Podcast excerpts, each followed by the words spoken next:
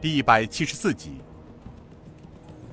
这从头至尾，城防营的狼牙旗在寒风中猎猎作响。快至中午时分，天王星催马来到了尹建平身边。少领主，前面不远处便是沙湖口。尹建平抬头看去，只见这沙湖口两面是狼牙般的山石，树上的雪依旧未化，山凹间是一大片草坪。靠山的林间有几处茅屋，路边建有一座茶棚，棚架顶上是用茅草铺成。茶棚边一根旗杆上，青蓝布上写着一个“茶”字，在风中飘扬。远处看去，茶棚里坐着许多喝茶人，不断传来喝酒赌钱的吆喝声。突然，从山道上传来了悦耳动听的琵琶声，先是轻快悦耳动听。紧接着是那铿锵金石杀伐之声。四面埋伏。高怀文惊声说道。尹建平笑了笑：“哦，看来有人向我们示警啊。那会是谁呢？是友非敌，不过一会儿就知道了。”莹儿哥哥，是莹莹姐。香儿惊喜的道。天王星高怀文叹声道。他们也来凑热闹。尹建平问道：“香儿，你早就知道是他们，对不对？”香儿像是做错了事一般低下了头。平儿哥哥，我……尹建平轻声道：“算了，香儿，哥哥并未怪你什么。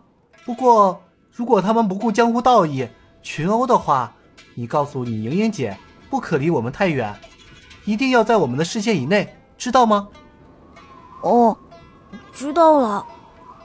高大哥，那棚顶上有古怪，扶着十多名杀手，有可能这是他们的雷霆一击，先打乱我方阵脚，屋中的所有高手将会伺机而动。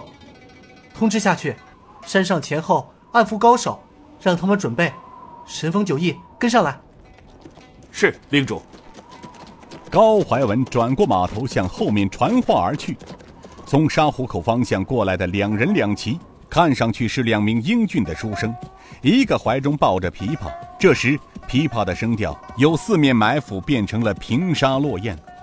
近了，茶棚中酒香飘荡，二十多名茶客围坐在一起，面对绝尘而来的押解队伍，不管不顾。众人的眼睛只盯着一个当中的大胡子身上。那大胡子手中握着三粒骰子，一张通红的脸上赌意正浓。他们听到了琴声，抬头看了看路上的两人两骑，轻声骂道：“妈的，谁家的风流种子，竟有这等闲情逸致，半道上乱弹琴？”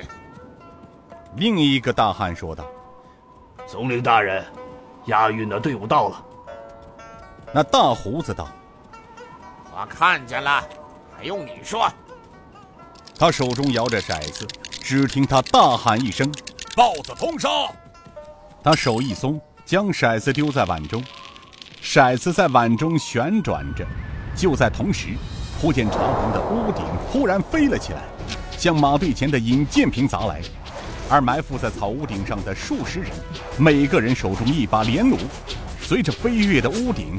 箭如飞蝗般射向了马队，神风九翼每个人手中的大旗迎风飞舞，瞬间布成了一个旗阵。只见得那些飞过来的弩箭被神风九翼的大旗卷落。正在此时，从神风九翼的身后，五个人影腾空而起。尹建平身体腾于空中，手中多了一股耀眼的剑芒。他挥手间，一道红光迎向飞来的屋顶。一声巨响过后，那屋顶被削成了碎片，向四周散落。紧跟其后，是那些屋顶上面的弓箭手脚下失去平衡，翻倒掉落下来。然而让他们意想不到的是，早已被死亡的阴影所笼罩。寒光中，四把催命之剑挥向每一个人的身体，血光闪现，惨叫四起。那些手握弓弩的杀手们，在自己身子还没落地时，在惨叫声中便灭绝了生命。他们甚至不知道，从自己弓弩上发出的箭是否达到了目的。事情发生的如此突然，而又在瞬间被灭亡消除。住手！紧随着一声大喊来自于草棚门口，但是，这声喊叫毕竟太迟了，路上早已是残肢废体，血染黄土。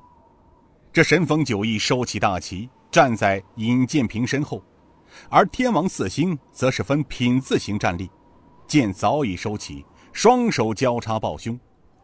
数十人从草棚里涌出，走在最前面的是神枪派的掌门人微笑。身后是六大弟子，还有数十名老者。在这些老者当中，有一个红胡白发的老怪物。他们走到近前，看了看尸横遍野的路上，个个目瞪口呆。那手握亮银枪的老人恨声道：“嘿嘿嘿嘿，数闻天王四星手段残忍，出手毒辣，向来不留活口。”今日一见，果然文明不如亲见呐。高怀文冷声道：“哼，真是天下奇闻呐！我等是行于路上突然遭袭，怎么？难不成受到攻击后坐以待毙才是英雄好汉不成？哼，我等不是攻击，而是防御自卫，而那些出手偷袭。”才可谓出手毒辣而为人所不齿。哈哈哈！哈天王四星是咱家花重金聘来的，怎么着了？又重新归顺了主子了？尔等不是背信弃义之徒，又是什么呀？随着说话声，大胡子从众人当中走了出来。